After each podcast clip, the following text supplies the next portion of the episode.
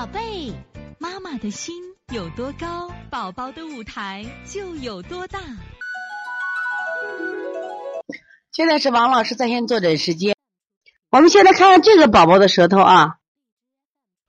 妹妹家的孩子，男孩，四周岁，腺样体肥大，上幼儿园，饮食无法规避，平时爱含泪，不太爱吃饭，爱吃水果。从昨天开起了小泡，疼，大家看见了没？这个舌头有很多的小泡。它还不是地图舌吧？它应该是在西医里面叫舌炎，在中医里面这个地方其实就是淤积点最厉害的地方。就淤积点不一定都是心肺区啊，它淤积到什么呀？左右侧的胃区和左侧的肝区，说明它有局部的局部的淤积点，它没有全部肝和什么呀胃区。所以最近呢有点胃热了啊，胃热。这个舌头也是偏什么呀？偏紫，而且是也是个偏棍舌啊，而且也很鼓。脾气大不大呢？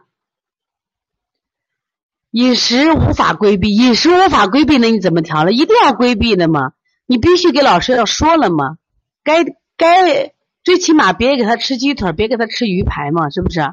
你看这个孩子呢，实际上你看淤积也是比较厉害的啊，你看整个舌那么厚。